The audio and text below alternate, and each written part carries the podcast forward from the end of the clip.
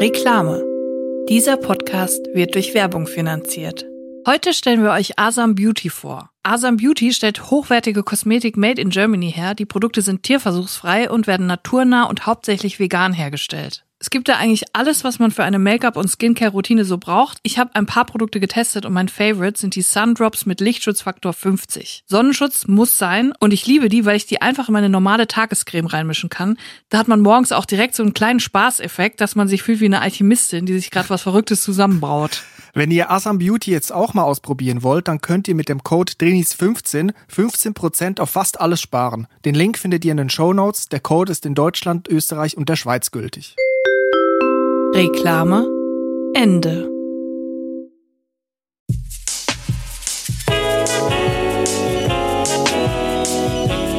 Drinnies, der Podcast aus der Komfortzone.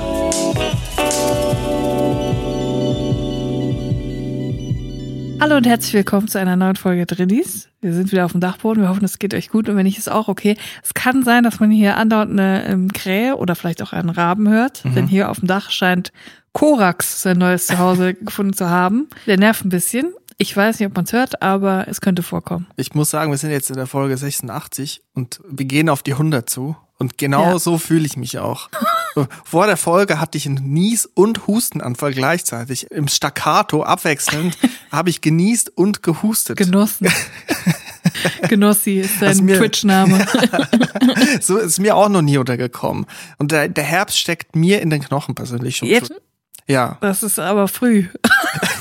Es ist ungefähr seit drei Tagen Herbst, aber ja, ich, ich fühle dich. Ich weiß, was du meinst. Ja, ich bin auch bereit, mich diesem Herbstgefühl hinzugeben. Ich kann mich auch nicht mehr entziehen. Auch innerlich steckt der Herbst in mir. Ich würde gerne mal einfach so einmal die Blätter abschütteln. Das, das Gefühl habe ich, aber es geht halt nicht. Ja, und dann ist es so richtig kalt und dann zittert am ganzen Körper und oh mein Gott. Ja, ich habe auch die Woche schon meine Herbstrituale befolgt. Ich habe gemerkt, der Wind dreht sich, es wird kalt, es wird dunkel, sofort Kerzen an. Auf einmal hatte ich 50 Kerzen, es sah aus wirklich äh, wie bei der Queen auf der Trauerfeier. Wie Überall beim Currywurstmann, wenn er einen Heiratsantrag macht. Wenn der Currywurstmann in Las Vegas einen Heiratsantrag macht. Da werden die Yankee Candles rausgeholt. mit 30 verschiedenen Geschmacksrichtungen. Ja. Es riecht nach Bratapfel, aber auch nach Sommerorchidee und Waschmittel. halt alles, was im halben Preis war. Ja, genau. Und ich habe schon angefangen, also ich habe Gilmore Girls jetzt schon durchgeguckt mal wieder. Ich gucke das ja einmal im Jahr, manchmal sogar zweimal pro Jahr durch. Einmal auf Englisch, einmal auf Deutsch. Und das mache ich vor allem im Herbst. Das habe ich jetzt schon fertig. Und jetzt habe ich ja, ähm, wir haben ja mit Harry Potter angefangen. Ja. Du hast ja noch nie Harry Potter geguckt und ich war ja ein richtiger Potterhead. Sagt man das, ein Potterhead? ja, ein Potterhead. Ja, und ich muss sagen, ich habe das immer nur so am Rande mitbekommen. Es hat mich nie so wirklich angesprochen. Weiß auch nicht warum. Man hat ja irgendwie so Tendenzen, wo man sich angesprochen, nicht angesprochen fühlt. Und Harry Potter hat mich jetzt persönlich nicht angesprochen.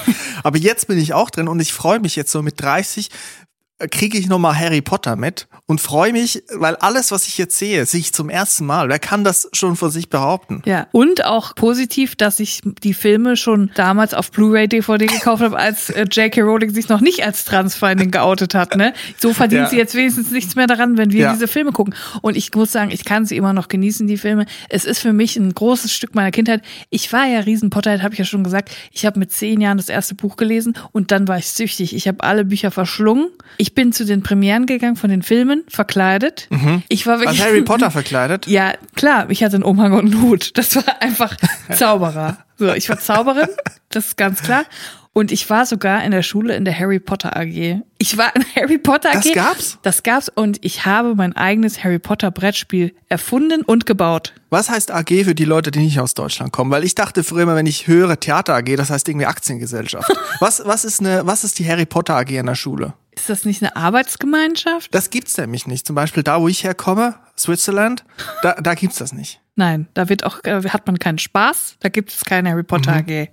Wir hatten großen Spaß. Ich habe dieses Brettspiel erfunden und dann habe ich Quizfragen. Es war wie ein Monopoly, aber mit Harry Potter und ohne kaufen, sondern man musste Quizfragen beantworten. Und dann hatte man so verschiedene Stationen. Das war so next level. Das hätte ich eigentlich, hätte ich das ähm, verkaufen müssen. Also es war ein Freifach oder wie war das? Eine AG, Ja, klar, das ist dann freiwillig. äh, Das, da kriegt man auch keine Credits für oder so. Man geht einfach dann nach der Schule, hat man dann eine Stunde AG. Das waren einfach coole Sachen, die wirklich Spaß gemacht haben, auf die man sich dann gefreut hat in der Schule. Also ich kenne IG, Interessengemeinschaft, IG Velo oder IG Auto und die Autofahrer fahren dann die Fahrradfahrer um so als Aktion am Freitagabend, Protest oder lass mal die Motoren aufholen, aber es ist nicht so ganz dasselbe. Hast du ein Brettspiel gemacht und hast du es irgendwie, äh, irgendwie zertifizieren lassen? Hast du Leider nicht, da war ich wirklich zu dumm für. Aber es hätte ich machen sollen, weil im Nachhinein, es war so gut. Und es war halt, und es war auch nicht so läppsch, weißt du, so, dass jeder dahergelaufene, Mhm. der einmal Harry Potter geguckt hat, das hätte spielen können. Da musst du schon Pro sein. Es waren halt wirklich so Detailfragen zu den Büchern, ne? Es waren so wirklich Pro-Level-Fragen. Und ich war richtig gut darin. Also ansonsten gab es auch wirklich nur Scheiß-AGs. Das war dann ähm, zum Beispiel Orientierungslauf. Oder äh, Programmierungs-AG. Ja, ich meine, wem's Spaß macht. Wie es gefällt. No, no Orientierungslauf-Shaming an dieser Stelle. Ja. Aber ich war Potterhead durch und durch. Und ich freue mich, dass du jetzt auch mal ein bisschen von Harry Potter kennenlernst. Ja, Harry Potter gehört irgendwie vom Gefühl her zum Herbst. Habe ich Ja. den Eindruck. Auch Ja. schon bevor ich diese Filme geguckt habe. Aber warum ist es so? Das frage ich mich. Es gibt ja so, du hast schon gesagt, Gilmore Girls ist ja auch so. Ja. Wa- Was macht es aus? Ich gucke zum Beispiel Star Wars gerne im Herbst, Winter. Das ist, glaube ich, hat einfach auch damit zu tun, dass die Filme damals dort rausgekommen sind um diese Jahreszeit. Ja. Zumindest die letzten. The Office gucke ich, sogenannte Comfort-Serie, wie ich jetzt gelernt habe. Ja. Wa- Was macht, was macht Harry Potter zum Herbst-Winter-Ding? Ich glaube, Harry Potter und Gilmore Girls sind zwei Sachen, wo die Jahreszeiten auch thematisiert werden. Also wo man sehr viel sieht von dem, wie sieht's draußen aus im Herbst und dann auch dieses Gemütlichkeitsding. Die haben ja im Speisesaal haben die immer so geile ähm, an Halloween und so haben die dann fliegende Kürbisse und ähm, mega geile Snacks haben die Herbst- und Winterzeit und auch draußen bei Hagrid stapeln sich die Kürbisse und so. Man geht halt wirklich auf die Jahreszeit ein in den Filmen und auch bei Gilmore Girls natürlich. Sieht man auch in Stars Hollow die verschiedenen Jahreszeiten immer und die sind dann immer so cozy angezogen und dann kommt der erste Schnee und das ist irgendwie romantisch und das sind glaube ich die Sachen, die man dann so damit verknüpft. Also Stars Hollow, spielt Gilmore Girls nicht auch in Massachusetts? Es In wird es nicht so Connecticut. Erzählt? In Connecticut. Ja, es gibt aber nicht wirklich den Ort, ist nur angelehnt an einen echten Ort. Ist auch ein raues Wetter da. Also Ja. so Herbst, Winter ist ein raues Wetter. Wie auch in Hogwarts ist auch offensichtlich mit den Dementoren und allem ist es auch ein raues Wetter, muss man auch sagen. Aber ich sag mal so, das Wetter ist Harrys kleinstes Problem in, auf Hogwarts. Aber es wird ja wieder gespiegelt, was quasi im Herbst, Winter stattfindet, wird ja da in Filmen gezeigt, so wie du gesagt hast. Also das ist ja schon, also Harry Potter läuft jetzt nicht in einem Billabong Bartshorts rum. So, also wenn der jetzt in bei Seth bei OC California spielen würde, in Newport, das wäre was ganz anderes. Wenn jetzt Hogwarts in Newport stehen würde. Und das ist eben für mich eine Sommerserie. Genau. Deswegen habe ich OC auch im Sommer gerewatcht, weil es einfach eine Sommerserie ist. Alle sind immer halb nackt und äh, laufen auf dem Pier rum und surfen und äh, fahren im offenen Jeep durch die Gegend und so. Das ist so eine Sommerserie. Ja, das passt dann nicht so, wenn die ganzen jungen Frauen in Bikinis, auch Fragezeichen, warum eigentlich immer rumlaufen, in Poolhäusern und vor dir knuspert aber die Yankee Candle. Das passt halt einfach nicht so Nein, genau. man muss sich, man muss was gucken, wo man sich richtig schön einmuckeln kann auf die Couch, eine Decke drüber, warme Socken und dann mein Tipp, heißen Apfelsaft, Apfelsaft einfach warm machen mit Zimt und das dann trinken und dann schön irgendwie Harry Potter gucken. Ich habe schon seit so einiger Zeit so ein Spekulatius-Gewürz-Säckchen gekauft. Einen Film Spekulatius-Gewürz, den ich dann überall reinmache. Den Also träufelst du dann wie der Alchemist. Genau, schön in Tee rein, Kakao. Der Genussalchemist. Ja. Im Herbst riecht alles bei mir nach Spekulatius und meine Knochen, wenn sie so aufeinander reiben, das fühlt sich auch an, als wäre da Spekulatius zwischen. So fühle ich mich im Herbst.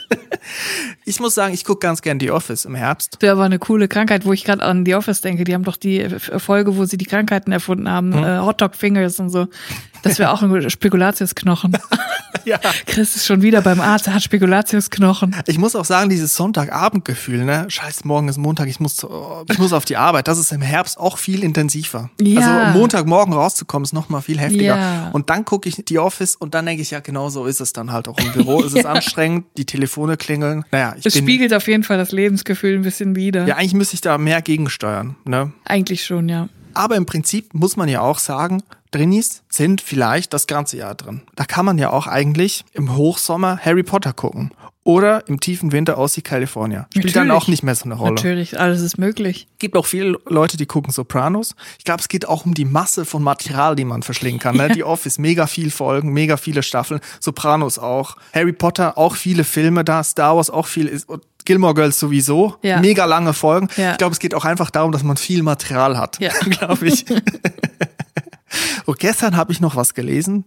Ich würde mal sagen, ist jetzt nicht unbedingt ein Drini-Move so. Einer hat auf jeden Fall nicht Gilmore Girls geguckt und das war Johann Sebastian Bach. Ich habe nämlich gelesen, der ist etwa um diese Jahreszeit rum, so im Herbst, hat der sich als 20-Jähriger, hat er sich auf den Weg gemacht, der hat sich freigenommen, es war Kantor in Thüringen irgendwo, ähm, also Chorleiter, Kirchenmusiker, hat da die Orgel bedient und den Chor geleitet. Und hat sich da vier Wochen Urlaub genommen, weil er einen anderen Organisten besuchen wollte, hören wollte. Also der, auf dem Konzert. der sehr gut war. Er wollte zudem quasi aufs Konzert gehen, in die Kirche und hören, was der so macht. Das etwa um dieselbe Jahreszeit gewesen im Herbst, weil er wollte dann zu diesen Adventskonzerten. Er hat sich vier Wochen freigenommen, Bildungsurlaub und ist von Thüringen zu Fuß nach Lübeck Was? gelaufen. Das ist etwa 400 Kilometer. Er ist zu Fuß dahin getrampt Zum Konzert. Zum Konzert im Oktober irgendwie losgegangen, um, damit er dann in der Adventszeit dort ist. Aber er hat vier Wochen freigenommen, aber ist dann vier Monate geblieben. Er hat den Urlaub drei Monate überzogen. also da muss man auch Hat er dann so lange gebraucht? Vier Monate? das weiß ich nicht so genau. Ich weiß auch gar nicht, ob man das genau sagen soll. Aber der ist ja wahnsinnig lange unterwegs gewesen. Also 400 Kilometer ist ja eine lange Zeit. Und ich denke mal so, er ist jetzt nicht ein Wandervogel gewesen. Er, er hat sich ja vornehmlich an der Orgel hingesetzt. So, der hat schon ein Weichen gebraucht. Und ich denke mir so, wie hat er sich da durchgeschlagen? Vier Monate Das lang. ist ja fast so, also eigentlich ist Johann Sebastian Bach der deutsche Joey Kenny. Also einfach diese langen Strecken laufen und dann auch nur essen, was einem auf dem Weg begegnet. ja, Oh, so, ein angefahrenes Reh. im, im Prinzip Johann Sebastian Bach, er müsste eigentlich ja dann Straßenmusik gemacht haben, wahrscheinlich, oder? Weil vier Monate äh, hat er Hat nicht er so eine gearbeitet. kleine Mini-Orgel to go mitgenommen oder was? Oder ein Didgeridoo, mal Dreads wachsen lassen, noch eine Hang, Ein Hang. und dann äh, da losgeflödelt. Johann Sebastian Hang, der hat sich so einen scheiß Hang geholt und dann hat der Barfuß, hat sich White Rasta Pasta ins, äh, auf den Kopf machen lassen und hat der schön Barfuß Hang gespielt, Ja, auf Hut gespielt, Irgendwo in Thüringen, so zwischen. Thüringen und Lübeck. zum Feldweg. Weißt du, hat er so eine Fuge gespielt auf der Hang? Ist gar nicht so einfach. Drei, vier Stimmen. Ich glaube, Johann Sebastian Bach hatte danach Premium-Mitgliedskarte bei Sanifair. Ja, der war auf jeden Fall, dann hat er drei Monate. drei Monate hat er seinen Urlaub überzogen. Also muss ich mal vorstellen, Das ist ja voll der Gaukler gewesen. Du sagst bei dir in, im, im Büro, sagst du, ich komme jetzt mal vier Wochen nicht, habe Urlaub genommen, unbezahlt, das Bildungsurlaub klingt auf jeden Fall nach mir. Und dann, dann einfach drei Monate überziehen. So. Eigentlich ist es, jetzt brechen wir es mal runter auf das, was ist. Johann Sebastian Bach war eine faule Sau. er wollte einfach Urlaub machen, wollte es aber auch nicht zugeben, hat gesagt, er macht Bildungsurlaub, hat dann vier Monate Sabbatical in Anführungsstrichen gemacht und hat sich einfach seine Eier geschaukelt. Ich meine, andere gehen nach Bali, er geht nach Lübeck. Das kann man ja auch machen. Er war nämlich auch scharf drauf auf den Posten des Organisten dort, weil der war schon Aha. sehr alt. Der war nämlich 70 oder so und das war ja derzeit so um 1700 rum, war das ja, ich sag mal, ein hohes Alter. Da weiß man, da muss man in Startlöchern stehen, falls der Platz bald frei wird. Und es wurde ihm wohl versprochen, er könnte den Arbeitsplatz bekommen von Dietrich Buxtehude, habe ich gelesen. Aber er muss dessen So ein Tochter. Künstlername, bitte, das ist eine Drag Queen, bitte. Dietrich Buxtehude.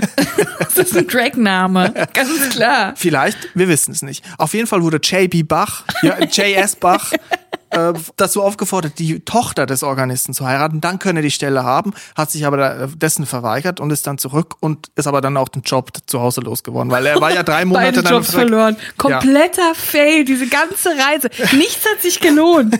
Nichts, der ganze Plan ist Naja. nicht aufgegangen. Das ist natürlich eine Erfahrung fürs Leben. Sowas äh, macht man einmal und dann nie mehr. Man muss aber auch sagen, ich habe gelesen, Johann Sebastian Bach war wohl erstens sehr fleißig, also er hat wirklich viel gearbeitet. Der war keiner faule Sau, da muss ich dir widersprechen. Der hat wirklich viel gearbeitet. Vielleicht nicht in diesen vier Monaten. Vielleicht nicht in diesen vier Monaten. Hat sich vielleicht sehr oft in Allnatura-Ländern rumgetrieben, vielleicht mal eine Klangschale aufgestellt. Aber er war schon sehr geschäftig. Und ich habe gelesen, er war wohl auch eine Diva. Er war zu seinem Chor scheiße, hat viel geprobt Echt? hat viel geprobt, hat den alles an, abverlangt, hat denen alles in die Schuhe geschoben, wenn die einen Fehler gemacht haben. So wie bei Kein Pardon mit Harpe Kerkeling. er war, er war eine Diva. Und du hast gesagt, der Joey Kelly seinerzeit. Ich würde ja sagen, Johann Sebastian Bach war der Stefan Raab seinerzeit. Aber dann hätte er einfach mit dem Heli wäre nach Lübeck geflogen. ja, mit Matthias Oppenhövel steht bereit im Müngersdorfer Stadion. Wir fliegen mal kurz in Ha- Deutzer Hafen rüber. Naja, der war wohl jetzt nicht trinimäßig unterwegs. Johann Der war Sebastian sehr Bach. draußenmäßig unterwegs. Er hat jetzt nicht Harry Potter geguckt. Vor allem frage ich mich, also wie viel früher ist er denn dann äh, losgegangen? Er muss ja einen Puffer auch eingebaut haben, dass er wirklich pünktlich zum Konzert da ist. Das ist ja fast wie ein Hardcore-Beyoncé-Fans. Also wir, wir Hardcore-Beyoncé-Fans stehen ja auch schon manchmal einen Tag vorher möchte ich jetzt nicht sagen, dass ich das mal gemacht habe, aber mhm. könnte vorkommen, dass man da schon mal einen Tag vorher mhm. ist. Ja, wie bei der Queen jetzt auch, ne? Die Leute stehen an, um noch mal vorbeizugehen an diesem Sarg, wo ich ja glaube, sie ist gar nicht drin gewesen, aber das lassen wir mal. Das sind ja ich auch. Ich glaube, dass da ihre lebendigen Corgis drin sind. Ach, da möchte ich mich nicht zu Spekulationen hinreißen lassen. Das überlasse ich den AdelsexpertInnen. ja, genau. Auf jeden Fall, ja, lange anstehen. Aber ich glaube, damals bei Bach war das auch so, das war jetzt nicht ein Konzert, das war quasi wie so ein, wie so ein Coachella, wie so ein Festival, Ad Advents-Coachella. Ach so. Da, da, war dann jeden Tag, war da irgendwie Vespa ah. und dann. Abendmesse und dreimal am Tag. Das Burning Man von Lübeck. Genau, das hat sich ein bisschen länger gezogen.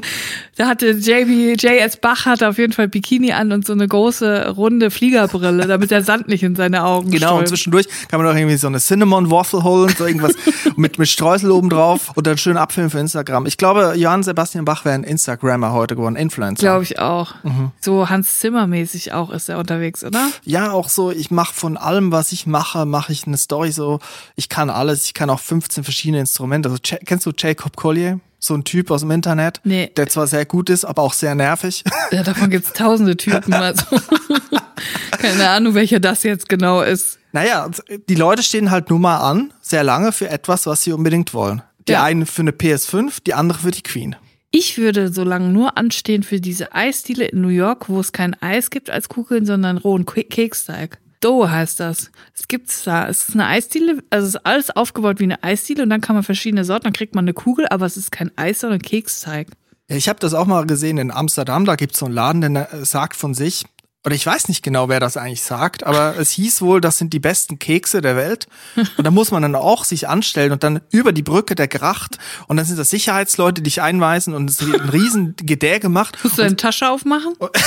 nee, das nicht. Aber es geht dann halt sehr schnell. Ich habe hab mich auch angestellt. Ich muss sagen, die Kekse, hm, ja, schon okay gewesen. Aber ich weiß jetzt nicht, wer. Wie lange hast du da angestanden?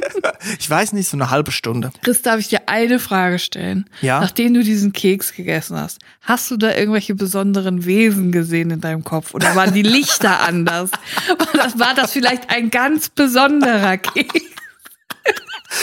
Nein, das möchte ich von mir weisen. In die Ecke möchte ich nicht gestellt werden ich habe mich einfach gefragt in der Schlange stehend, wer hat denn eigentlich gesagt, dass das der beste Keks der Welt ist? Und ich habe mich gefragt, warum mache ich das nicht auch irgendwo in einer anderen Stadt in Deutschland? Sage ich, hier gibt's die besten Cookies der Welt.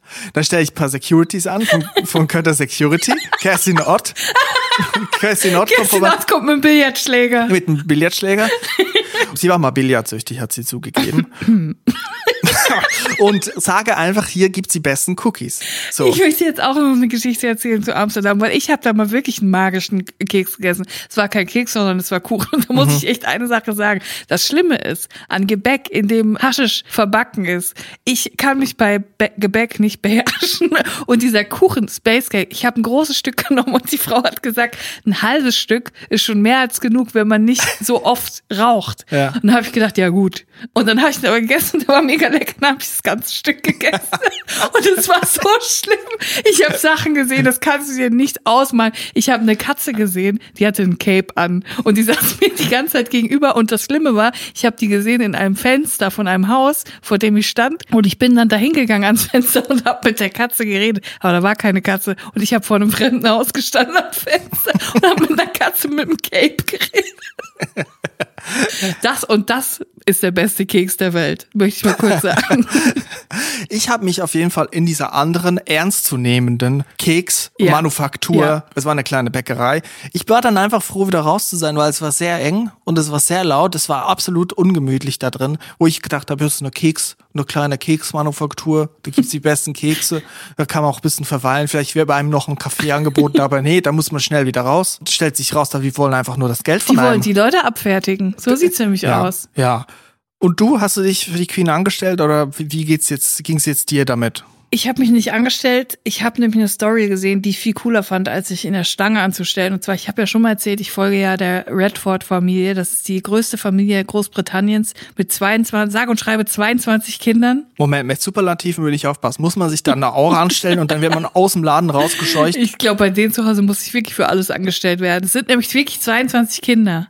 Und ich folge denen natürlich auch auf Instagram und ich liebe einfach diese Familie. Sie haben auch einen Vlog auf YouTube. Die Mutter der Redfords, Sue Redford, hat neulich eine Story gemacht, kurz nachdem die Queen gestorben war. Die sind natürlich hoch emotional alle da, weil das ist natürlich ihre Queen. Und dann hat sie gepostet, oh mein Gott, so emotional. Die Queen ist gerade über, über unser Haus geflogen. Und dann hat sie ein Video gepostet. Wie die Queen Sie ist hat, übers Haus ja, pass geflogen. auf, sie hat das Flugzeug gefilmt, über ihrem Garten Ach ist das so, lang geflogen. Und ich dachte so, das wäre ein Scherz, also vielleicht macht, machen die irgendwie ein, ein Flugzeug mit einem Banner oder so, Long Live the Queen oder so. Aber nein, es war so makaber. Es war die echte tote Queen. Die wurde von Schottland nach London geflogen. Die ist ja in Schottland gestorben. Und alle wussten genau, welches Flugzeug es ist, haben sich natürlich informiert, wo es wann lang fliegt. Und dann ist es über das Haus der Redfords geflogen. Und dann hat sie ein Video gemacht und fand es so emotional. Die Queen fliegt über unser Haus. Und es war einfach die tote Queen. Also ich, ich muss für mich sprechen. Mir wäre es peinlich, wenn mich die Leute so, wenn ich tot wäre, so angucken würden und dann würde es noch nie einen Livestream geben. wie ich dabei- Unangenehm, diese Aufmerksamkeit. Also ich würde mich schämen, dass ich gestorben bin.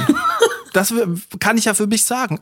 Es wäre mir peinlich. Vor allem für dich wäre das der absolute Albtraum, weil du würdest ja wirklich tagelang in ganz England die betrieblichen Abläufe lahmlegen, Genau, möchte ich so. nicht sagen. Nicht nur stören, du würdest sie lahmlegen. Ja, also stell dir vor, du stirbst nachts. Da ist schon mal, da müssen die Leute aufstehen für einen. Man muss schon natürlich am besten so vormittags, wo der Betrieb dann angelaufen ist und so. Da Alle kann, sind schon wach. Da kann man dann sterben, finde ich. Ja. Da geht das. Aber man muss schon auch aufpassen, dass man nicht zur Last fällt. Ja, natürlich. Das hat sie natürlich wieder nicht bedacht, die olle Queen. natürlich wieder völlig rücksichtslos gehandelt. Und äh, ja, ich fand das sehr lustig. Und dann habe ich mich auch gefragt, wer, also bei wem, wir haben ja keine Königin, keinen König in Deutschland. Zum Aber- Glück, muss man sagen. Aber wir haben doch eine Königin der Herzen und das ist ja wohl die einzige royale Person Deutschlands, das ist ja wohl Silvia Wolny. Und wenn Silvia Wolny stirbt, dann möchte ich auch, dass sie über meinem Haus herfliegt, dann möchte ich eine Story davon machen. Und ich wette, die Wahrscheinlichkeit ist relativ hoch, dass es sogar passieren wird, weil Silvia Wolny ist ja nach, in die Türkei ausgewandert. Und wenn sie dann stirbt in Antalya oder wo sie da wohnt, dann wird sie natürlich von Antalya nach Deutschland geflogen, nach Hückelhofen, wo sie eigentlich wohnt. Und da ist die Chance hoch, dass sie vielleicht auch über Köln fliegt. So habe ich es mir ausgemalt. Ich möchte jetzt nicht beschwören, dass Silvia bald stirbt, um Gottes Willen. Aber wenn es denn in 20, 30, 40 Jahren passieren sollte, dann wird sie natürlich eventuell über unser Haus fliegen. Und ich sage mal so, ich bin bereit dafür. Mein Weitwinkelteleskop oder wie auch immer das heißt, steht bereit. Wir haben ja auch mal schon drüber geredet, dass die Queen hatte ja dieses Smalltalk-Exit-Zeichen mit der Handtasche. Ne? Ja. Sie trägt die Handtasche normalerweise in der rechten Hand, hat sie getragen, muss man sagen, und hat sie Rip. dann in die linke Hand genommen, wenn sie aus einer speziellen, spezifischen Smalltalk-Situation gerettet werden wollte. Zum Beispiel, sie hat mit Boris Johnson geredet, es war irgendwie unangenehm. Dann hat sie die Handtasche in die andere Hand gewechselt und dann wusste das Team, die Gefolgschaft der Queen, so, die Queen möchte raus aus diesem Gespräch und wenn sie die Handtasche abgestellt hat, da war wirklich Code Red und da muss Muss schnellstmöglich direkt mit passieren. dem Helikopter abgeseilt werden und hochgezogen. Und ich habe jetzt schon beobachtet bei König Charles, ich habe ganz genau im Livestream hingeguckt, wirklich ganz genau. Und ich glaube, ich habe etwas beobachtet, was so noch nicht bekannt war der Welt. Oh. Und zwar König Charles hat auch eine Exit-Strategie, wenn er an einem Smalltalk rauskommen will. So, er hat dann die Leute begrüßt und so, und dann sind sie manchmal ein bisschen gesprächig und so, weißt du, mit dem dem Publikumsverkehr, und da muss er manchmal rausgeholt werden. Und ich habe gesehen, dass er mit seinen Ohren wackelnd. Er, er wackelt mit den Ohren, sehr angestrengt und möchte dann befreit werden. Und man muss ja auch sagen, bei ihm funktioniert es auch mit dem Ohrenwackeln. Das sieht man auf weitere Distanz auch, dass man Ich das glaube, da kann man sich aber auch vertun. Es kann natürlich auch sein, bei sehr großflächigen Ohren kann das natürlich, kann auch schon Wind im Spiel sein. Mhm. Es muss nicht sein, dass er selber wackelt. Sie können auch gewackelt werden. Ich sag, das ist jemand mit sehr großen Ohren. Das ist natürlich ein Problem, wenn es windig ist, dass man da auch mal gegen den Wind ansteuern muss, dass man nicht abhebt.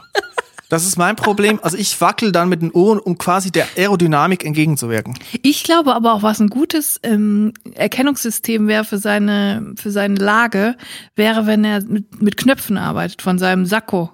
Auf und Knopf zu. auf, Knopf zu, zwei genial. Knöpfe zu, holt mich hier raus, ein Knopf auf, ich möchte schnell hier durch und alles offen ist, ich mach, ist alles super, ich fühle mich so pudelwohl. Guck mal, es ist Herbstzeit, es ist die Mammutjackenzeit, werden rausgeholt. Ich laufe wieder rum mit der Mammutjacke, mit dem Windbreaker. Ich werde mir das jetzt aneignen. Reißverschluss zu bedeutet alles gut. Reißverschluss auf heißt, ich muss hier raus. Das Problem ist, dass niemand da ist, der dieses System kennt bei dir. Ich möchte es jetzt aber öffentlich so mitteilen. Falls man mich mit einer offenen Jacke sieht, befreien. Heißt, heißt Code Red, schnell hingehen und die Person rausholen. Ich würde das vielleicht als allgemeines Zeichen. Jede Person, die einen Reißverschluss offen hat bei der Jacke, befreien aus der Smalltalk-Situation. Befreien. Und wie befreit sie sie denn? Dazwischen grätschen und sagen, ich mache eine Umfrage. Ah, okay. Und dann wird sich das Gespräch auflösen. Okay, verstehe. Nochmal zu Harry Potter kurz. Kurzer Umweg. Im dritten Film gibt's ja eine Szene, wo Seidenschnabel, der Hippogreif, Spoiler Alert, ähm, wei- ist es ein Spoiler-Alert? Spoiler Alert nach 20 Jahren. Ich weiß es nicht. Die Titanic geht unter. Spoiler-Alert, oder was? Also, der Hippogreif, Seidenschnabel soll geköpft werden. Aus verschiedenen Gründen. Auf jeden Fall gibt es dann einen Henker, der das vollziehen soll mit einem Riesenbeil. Und man hat diesen Henker vorher noch nie gesehen, weil der natürlich nicht da arbeitet. Die brauchen ja nicht alle Tage einen Henker. Der kommt natürlich von außerhalb. Ja, das ist ja ein spezielles Event, würde ich Es mal ist sagen. ein Event. Und da habe ich mich auch gefragt, sind solche Henker, die sind ja nicht angestellt. Die sind doch Freelancer. Ich bin mir gar nicht sicher. Vielleicht sind sie auch angestellt, aber ich glaube, er ist auf jeden Fall Freelancer. So wie er einen Der Eindruck gemacht hat. Freelancer-Eindruck. Der hat sein eigenes Equipment dabei gehabt. Der ist da mit einer unzertifizierten Hellebarde angekommen. Das ist Ja. nicht von der Henkerinnung abgenommen gewesen. Das hat man auch erkannt. Wie er da das schleift so. Ja, und da habe ich mich auch gefragt, früher im Mittelalter, wie war das denn, die Henker, ne? Wenn die mal krank waren oder so, Freelancer halt, die konnten sich ja auch nicht bei jeder Krankheit auf die Arbeit schleppen. Ja. Manchmal hatten die ja gar keine Kraft in den Armen. Dann sind die ja vielleicht auch mal spontan ausgefallen. Jetzt ist aber kein Henker weit und breit, alle sind busy und man muss aber ganz dringend um 14 Uhr noch den und den köpfen. Was hat man da gemacht? Hat man das ausgesetzt, verschoben oder hat man einfach gesagt, komm, dann muss jetzt die Birgit aus der Buchhaltung muss das machen? Ja, Durfte dann jemand einspringen, der nicht vom Fach war? ich denke mal so, wenn man so einen Freelance-Henker geholt hat, so ist das so ein bisschen wie My Hammer. Da muss man sich auch da mit zufrieden geben. Man bezahlt weniger, aber man kriegt auch dementsprechend vielleicht eine andere Dienstleistung. Also da kann auch sein, dass die Birgit aus der Buchhaltung kommt und man vielleicht mit, mit einer stumpfen Hellebade da in zwei, drei Anläufen das mal hinkriegen muss. Ich glaube, da muss, muss man einfach die Karten offenlegen, sagen, ich bezahle jetzt nur die Hälfte, ein Drittel des Preises und dafür kriege ich halt auch eine Hälfte, ein Drittel der Dienstleistung. Ja, meinst du, da gibt's nämlich Unterschiede auch? Bei, je nachdem, wo du auch natürlich deine Ausbildung machst. War Henker ein Ausbildungsberuf? Was hat man da gelernt? Erstes Lehrjahr Gliedmaßen, Fall. kleine Gliedmaßen, Extremitäten, Finger abhacken.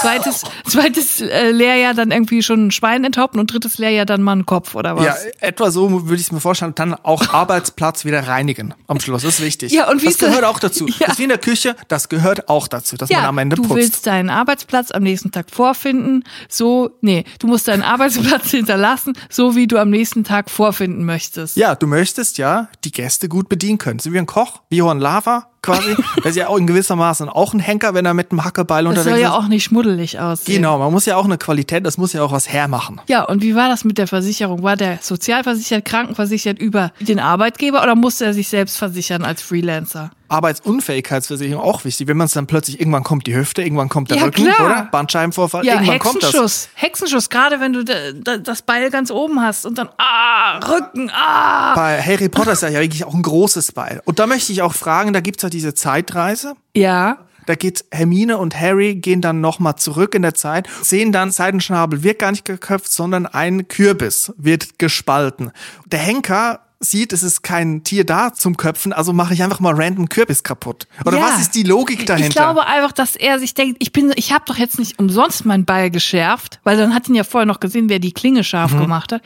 Ich bin doch jetzt hier nicht angereist, 300 Kilometer Fahrtenpauschale und komme hier hin mit meinem ganzen Equipment fertig. Ich bin sowas von ready, jetzt jemanden zu köpfen und dann ist dieser scheiß Hypogreif nicht da. Was soll ich jetzt machen? Ich muss einfach, ich habe den ganzen Morgen schon meinen Arm trainiert im, im ICE. Ich muss das jetzt einfach machen und deswegen nimmt er sich so einen riesen Kürbis vor, weil er einfach nicht umsonst da gewesen sein will. das ist so wie wenn eine Rockband kommt, Stromausfall und dann sagen wir, jetzt äh, nehmen wir die Akustikgitarre hervor, ihr macht alles Handylicht an und dann kommen wir mal alle zusammen. So. Das ist wie ein Caron-Spiel. Ja, aber ich finde, das Konzept Zeitreise, da gehen mir äh, viele Fragezeichen noch auf. Mir Inwiefern- auch. Also ich finde, das funktioniert nicht. Das, da würde ich davon abraten. Ich finde, das funktioniert Lasst es nicht. einfach bleiben, Leute. Ja, ist auch schwierig für einen Henker. Ne? Also man macht auch seine Arbeit schwierig, weil es ist eine Sache, da gibt's nur null oder eins. Es ist eine binäre Sache. Entweder hat er es geschafft oder hat es nicht geschafft, der Henker. Ne? Also tot oder lebendig. Und wenn man da irgendwie plötzlich in so eine Zwischendimension kommt und man versucht dann noch Sachen zu beeinflussen, ist auch irgendwie gemein. Es gibt ja auch die Henkersmahlzeit, beziehungsweise gab, wo man sich kurz vor seinem Tod die Mahlzeit wünschen darf, die man am liebsten isst. Und da muss ich wirklich sagen, wer kann denn kurz vor seinem Tod, vor seinem sicheren Tod, noch was essen. Da möchte ich auch fragen, weil bei Seitenschnalb lagen ja da Kürbisse. Waren die für ihn vorbereitet? War das eine Henkersmahlzeit? Ich habe so interpretiert und er konnte offensichtlich auch nichts essen. Wer da vor so einem Event, sag ich mal, noch was essen kann. Der ist Was völlig ich- abgebrüht. Ja. Ich kann ja nicht mal was essen, wenn ich irgendwie einen Langstreckenflug vor mir habe. Ja, oder jemand Erinnert sich muss. an das Salamibrötchen, das Harry gefunden hat. Also, good job, Harry. Wirklich. Und manche Leute können dann irgendwie noch ein halbes Spanferkel mit Waffeln und Erdbeeren essen. Ja. Kurz vor ihrem Tod. Henkersmahlzeit, Brunch. Brunch ist ja auch etwas wie eine Henkersmahlzeit. Also wenn man drin hier ist, kann jeder Brunch die letzte Mahlzeit sein, die man zu sich nimmt, weil natürlich Smalltalk, das wird intensiv betrieben bei einem Brunch. Erstmal die Frage, Julia, bist du pro oder contra Brunch? Ich bin pro Brunch. Ich habe auch überlegt, eine ähm, Demo zu organisieren, pro Brunch, dass wir einmal durch Berlin irgendwie ziehen. Aber die Regel ist ja immer beim Brunch, man lädt nicht ein, sondern man wird eingeladen. Ja. Also die Grundregel muss ja sein, nie selber einen Brunch veranstalten. Man bringt höchstens mal schön aus dem Thermomix einen feigen Dattel-Dip mit. Den, den bringt man dann mit, den tubbert man ein.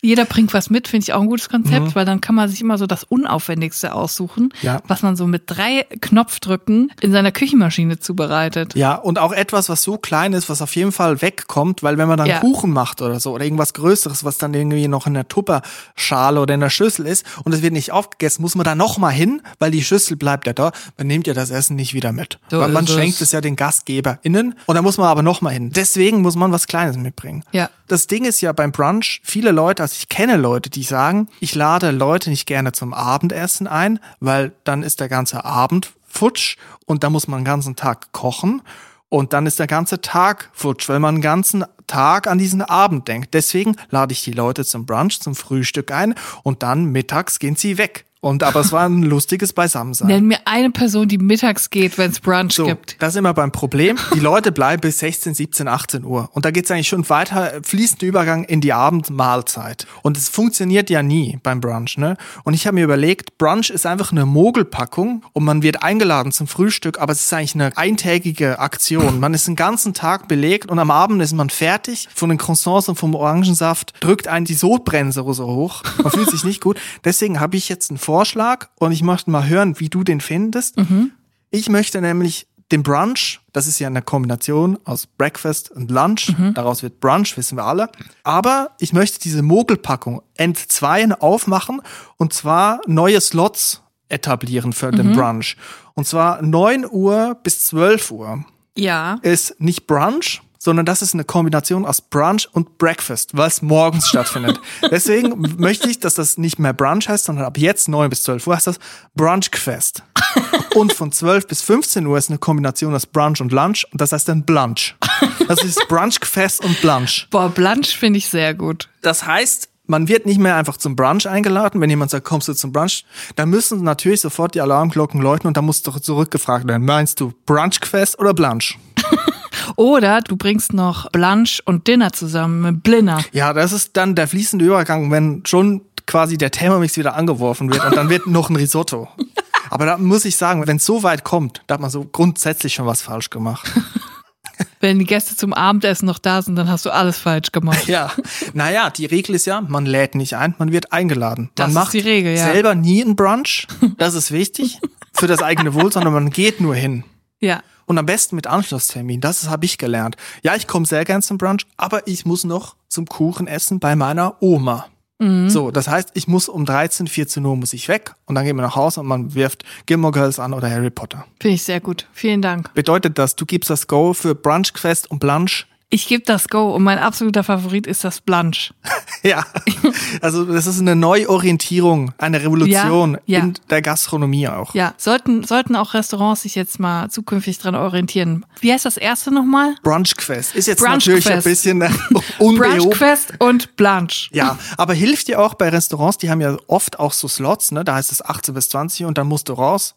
So, dann musst du deine äh, Creme Brûlée äh, gefressen haben, du Arschloch, weil dann kommt ein neuer Typ, der hier das Geld liegen lässt und dann von 20 bis 22 Uhr gibt's noch mal einen zweiten Slot oder Open End. Brunchquest bleibt Brunchquest und Blinner bleibt Blanche. So, wird ein Schuh draus. Ich habe noch ein ganz brandheißes aktuelles Thema. Es gab ja eine Abstimmung auf meinem Instagram-Kanal. Ich habe euch ja gefragt, Leute. Ja. Seid ihr dafür, dass Chris mit mir zu Geh aufs Ganze geht? Und ich sag mal so, Chris, die Abstimmung ist für dich eher so gelaufen. Ja, ich habe es gesehen. Über 90 Prozent, um genau zu sein, 93 Prozent waren dafür, dass du mitkommst. Und damit ist die Sache in Stein gemeißelt. Ja. Du kommst nämlich mit mir zu Geh aufs Ganze. Also ich habe da schön da, daran zu nagen gehabt, muss ich sagen, weil ich dachte ja, jetzt 93 Prozent der Menschheit stellt sich gegen mich. Aber ich habe auch gemerkt, die glauben an mich. Die Leute glauben daran, dass das Ganze für mich auch etwas Gutes hat. Aber Julia, wir haben gesagt, wenn mehr als 90 Prozent auf deinem Instagram-Account zu deiner Umfrage, ob wir zu der Fernsehshow Geh aufs Ganze mit Jörg Träger gehen, wenn die 90 Prozent Ja sagen, mehr als 90 Prozent, dann gehen wir da hin und da gehe ich auch hin und da bleibe ich professionell und da werde ich natürlich gute Laune versprühen. Weil wir können natürlich auch richtig geile Sachen gewinnen. Muss ich jetzt auch mal sagen. Und jetzt hat sich Folgendes zugetragen. Ich habe ja beim letzten Mal gesagt, es ist eine Zockershow, es geht um Glück. Geht es auch. Aber, und das wurde mir jetzt von vielen findigen MathematikerInnen gesagt, die uns geschrieben haben, es geht nicht in jedem Fall nur um Glück. Es gibt auch eine Wahrscheinlichkeitsberechnung. Und interessanterweise ist das tatsächlich ein großes Ding. Äh, Geh aufs Ganze kommt ursprünglich aus den USA und heißt Let's Make a Deal. Und da war das so, da gab es keinen Song im herkömmlichen Sinne als Plüschtier, sondern es gab echte Ziegen. Nein. Die waren halt die Niete. Also, und es war halt immer so, bei drei Toren waren zwei Ziegen und ein Tor war der Hauptgewinn. Aber die, die Ziegen hat man dann mit nach Hause genommen oder wurde dann Das die weiß ich nicht, kann sein. stundenlang Kann ich diese Ziegen stehen ja. Lassen hinter so USA, LED? alles. Das ist ja schrecklich. Schrecklich. Deswegen war es in Deutschland auch der Song, das Plüschtier. So, und jetzt gibt es eine mathematische Fragestellung, Problemstellung, These, wie auch immer man das nennt. Ich hatte eine 6 in Mathe, ich habe keine Ahnung davon, aber es ist offiziell a thing. Es heißt das Ziegenproblem. Und das ist ein mathematisches Phänomen. Aufgrund dieser Sendung Let's Make a Deal zu Deutsch geh aufs Ganze. Und ich möchte das jetzt mal kurz verlesen, damit man versteht. Es gibt nämlich eine Wahrscheinlichkeit, die man errechnen kann, wie man an den Hauptgewinn eher kommt hinter den Toren, als dass man ihn nicht bekommt. Es ist ein bisschen kompliziert. Ich versuche es vorzulesen. Ja, also wenn wir da hingehen, da wollen wir natürlich auch gewinnen. Und Ja. da müssen wir uns auch akribisch darauf vorbereiten. Also beim Ziegenproblem geht es um Folgendes. Der Kandidat, die Kandidatin hat sich zum Beispiel für Tor 1 entschieden. Der Moderator öffnet eines der anderen beiden Tore mit einer Niete dahinter und fragt den Kandidaten zum letzten Mal, ob er das Tor nicht wechseln möchte. Es ist nämlich immer die Frage, ne? Der Genau. macht dann so ein Game draus, da fragt er, möchten Sie wechseln? Ja. Die kontrovers diskutierte Frage lautet, solle man das Tor wechseln oder nicht? So. Das Ziegenproblem wurde nur so populär, weil kaum einer die komplexen und unverständlichen Erklärungsversuche verstand. Erst einige Jahre später wurde der Blickwinkel auf die Aufgabe geändert und eine einfach verständliche Lösung veröffentlicht. So, die folgenden drei Szenarien können mit gleicher Wahrscheinlichkeit eintreten. Fall 1. Das Auto steht hinter Tor 1. Das Auto ist der Hauptgewinn in dem Fall. Genau. In diesem Beispiel hat der Spieler Tor 1 gewählt. Ein Wechsel macht somit keinen Sinn. Fall 2. Das Auto steht hinter Tor 2. Der Moderator muss in diesem Fall Tor 3 öffnen, da er nicht die Wahl des Kandidaten und auch nicht das Auto enthüllen darf. Verstehe, er macht immer erst natürlich nicht den Hauptgewinn Genau. offen, weil das sonst wäre die Spannung raus. Für den Kandidaten ist ein Wechsel zu Tor 2 sinnvoll, da hier das Auto steht. Fall 3. Dieser Fall ist deckungsgleich mit Fall 2. Das Auto steht hinter Tor 3. Der Moderator muss in diesem Fall Tor 2 öffnen, da er nicht die Wahl des Kandidaten und auch nicht das Auto enthüllen darf. Für den Kandidaten ist ein Wechsel zu Tor 3 sinnvoll, da hier das Auto steht. Schaut man sich nun die Ausgänge der drei Fälle an, wird deutlich. In Fall 1 macht der Wechsel des Tores keinen Sinn. In Fall 2 und 3 macht ein Wechsel hingegen Sinn. Somit erhöht sich die Gewinnwahrscheinlichkeit von 1 zu 2, 50 Prozent, auf 2 zu 3, 66,6 Prozent, wenn der Kandidat das Tor wechselt. Moment mal. Es ist so abgefahren. Es, es macht schon, es ergibt Sinn, aber man muss wirklich irgendwie extrem dolle darüber nachdenken, vor allem wenn man so durchschnittlich schlau ist. Also das Problem ist ja, man weiß ja nicht, was hinter dem Tor ist. Also ich weiß ja dann nicht, wenn ich Tor 1 wähle, das, was hinter Tor 1 sich verbirgt. Ob da jetzt der Hauptgewinn ist oder der Song oder der, der Ja. kleinere Gewinn. Ja. Den Denkfehler, den man ja macht, ist, wenn eine, ein Tor schon offen ist und es war der Zong, dann ist klar, hinter einem Tor ist der Zong, hinter einem Tor ist das Auto. Man weiß aber nicht welches. Und man denkt automatisch, jetzt habe ich eine 50-50 Chance. Das ist aber nicht so, weil man für die Chance, um die Chance auszurechnen, alle drei Tore mit einbeziehen muss. Und die Chance, dass ich von allen dreien direkt am Anfang das Mhm. richtige Tor gewählt habe, liegt nur bei 33 Prozent. Die Chance aber, dass ich nicht das richtige Tor direkt gewählt habe, liegt bei 66,6 Prozent. Ja. Das heißt, die Chance ist zwei Drittel, dass ich das Auto gewinne, wenn ich das andere Tor wähle, aber nur ein Drittel, wenn ich bei meinem Tor bleibe. Die Chance, dass ich das falsche Tor gewählt habe, liegt bei 66 Prozent. Ja. Sehr hoch, also deshalb wird geraten, dass man das Tor wechselt, wenn das einem angeboten wird, Ja. weil die Chance sehr, die Wahrscheinlichkeit sehr hoch ist, dass ich das falsche Tor habe, weil das ja eben bei 66 Prozent. Richtig. Das ist ja wirklich äh, ausgefuchst, ne? Das ist richtig ausgefuchst. Also Chris, wenn du da stehst und du hast ein Tor und das andere Tor wird aufgemacht und es ist der Zonk oder es ist ein mittelguter Gewinn, keine Ahnung, ein Waschmittel für, für einen Jahresvorrat. Ja, das ist auch nicht gut. Ja, es ist auch gut, aber es ist nicht der Hauptgewinn. Dann wechsel das Tor. Die Wahrscheinlichkeit ist doppelt so hoch, dass du dann gewinnst, als wenn du dein, wenn du deine behältst. Das Strahlen in deinen Augen, wenn du darüber sprichst, macht mir wirklich Angst und Sorge. Ich finde es wirklich verrückt, dass man das mathematisch, statistisch berechnen konnte, weil ich immer dachte, das wäre eine reine Glückssache. Aber es ist natürlich nicht. Es ist natürlich auch dramaturgisch so, dass natürlich als erstes ein Song aufgemacht wird und dass da noch zwei, äh, zwei Sachen übrig sind. Das ist ja klar. So. Aber ich habe es auch ganz lange nicht verstanden. Aber ich glaube, dass ich es jetzt verstehe langsam. Ich habe wirklich gar keine Lust, dahin zu gehen. Ich habe wirklich gar, gar keine das Lust. wird so geil. Ich habe mir das angeguckt, die Leute schreien um, stehen von ihren Stühlen auf. ja, was meinst du, was ich da mache? Ich zieh da blank. Nein, das, das ist so schrecklich. Die Leute sind wie die Tiere. Es ist wirklich schlimmer als bei Backwerk, wenn nur noch ein Schokocroissant da ist. Es ist wirklich eigentlich überhaupt nicht ein Ort, wo ich hingehen will. Aber ich nehme diese Wahl an, weil die Chris, Leute haben ich mich mich gewählt. drauf. So fühle ich mich. Ich glaube, das mein wird ein. Riesenspaß. Und es wird schon in wenigen Wochen, wird es soweit sein. Wir werden nichts Genaues sagen zum Datum, aber wenn es ausgestrahlt wird, sagen wir natürlich hier Bescheid. Also wir wissen, wann das ist. Natürlich wissen wir das, aber wir müssen es natürlich ein bisschen spannend halten. So, und wir dürfen danach wahrscheinlich auch nicht drüber ja, reden. steht natürlich in unseren Verträgen, die wir ja schon erhalten haben, zusammen mit dem Handbuch zu Geh aufs Ganze mit dem Regelwerk, was wir als PDF erhalten haben, steht natürlich, dass man nicht darüber sprechen darf nach der Aufzeichnung. Wir können dann erst darüber sprechen, wenn es ausgestrahlt wurde. Ich habe mir ja überlegt, ob wir nicht so kleine Klemmmikrofone uns umschnallen können und da so eine Undercover Trainingsfolge machen können aus dem Studio raus. Aber da werden wir wirklich wahrscheinlich verklagt von der Produktion. Nein, das können wir nicht machen. Wir müssen es wirklich ernst nehmen. Wir müssen uns an die Regeln halten. Sonst ist es auch nicht cool. Sonst macht es auch keinen Spaß. Ich bin nämlich wirklich, ich bin eine Gamblerin und ich habe richtig Bock da drauf. Ja, das ist so dein, deine Achillesferse, muss ich sagen, wo du auch einen Wunderpunkt hast. Diese, diese Zocker, dieses Zockergen ist in dir. Habe ich wirklich. Ja, und ich muss jetzt auch los. Ich muss noch äh, zur Spielbank Hohen-Sieburg. Da habe ich, da hab ich heute noch, noch einen Termin am Blackjack-Tisch. So, und ähm, ich wünsche euch eine schöne Woche. Bitte abonniert doch mal unseren Podcast. Es würde uns sehr freuen und helfen. Überall ähm, auf euren Podcast-Plattformen abonniert uns und gebt uns eine Bewertung, wenn ihr wollt. Und wir freuen uns. Wir sind nächste Woche wieder da. Das hilft uns sichtbar zu bleiben. Und wenn ihr Lust habt, könnt ihr auch diesen Podcast einer Person vielleicht weiterempfehlen, von der ihr denkt, dass der Podcast ihr gefallen könnte. Das hilft uns. Wir bedanken uns bei euch, dass ihr bis zum Schluss dieser Folge gehört habt. Das muss man ja auch mal sagen. Ja, Also- viele schlafen da auch rein. Ja, also die Besten schlafen es bis zum Schluss und die Besten, die wissen ja auch, dass das Lustigste kommt am Schluss dieses Podcasts. Also wenn du das hier hörst, du bist ein Champ, man. ich wünsche euch eine gute Woche, bleibt drin, bleibt gesund, auf Wiederhören und tschüss. Tschüss.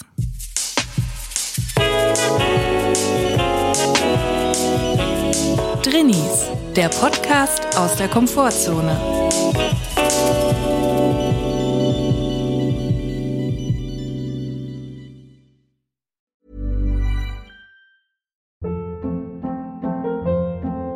Hold up. What was that? Boring. No flavor. That was as bad as those leftovers you ate all week. Kiki Palmer here, and it's time to say hello to something fresh and guilt-free. Hello Fresh. Jazz up dinner with pecan-crusted chicken or garlic butter shrimp scampi. Now that's music to my mouth. Hello Fresh. Let's get this dinner party started. Discover all the delicious possibilities at hellofresh.com.